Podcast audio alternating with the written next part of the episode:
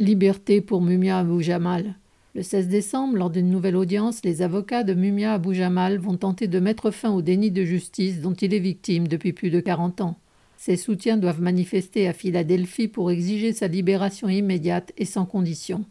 L'enjeu est important car, le 19 octobre, la justice de Pennsylvanie a dévoilé son intention de rejeter le droit d'appel pour un procès en révision de la condamnation de Mumia Abou Jamal, cela écarterait plusieurs des preuves de son innocence et entérinerait les entorses aux droits commises à son encontre lors du procès de 1982. Militant de la cause des Noirs américains, ce journaliste a été injustement accusé en 1981 du meurtre d'un policier blanc dont il n'était pas l'auteur.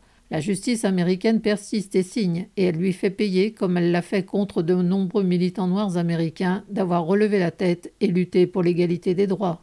Le Comité international de soutien, qui associe en France de nombreuses organisations, dont Lutte ouvrière, invite tous ceux que révolte le maintien en prison de Moumia, dans des conditions où même ses droits à des soins intensifs sont bafoués, à adresser un message à la juge Lucretia J. Clements, en charge de l'ultime recours dont il dispose pour faire reconnaître son innocence. Jacques Fontenoy.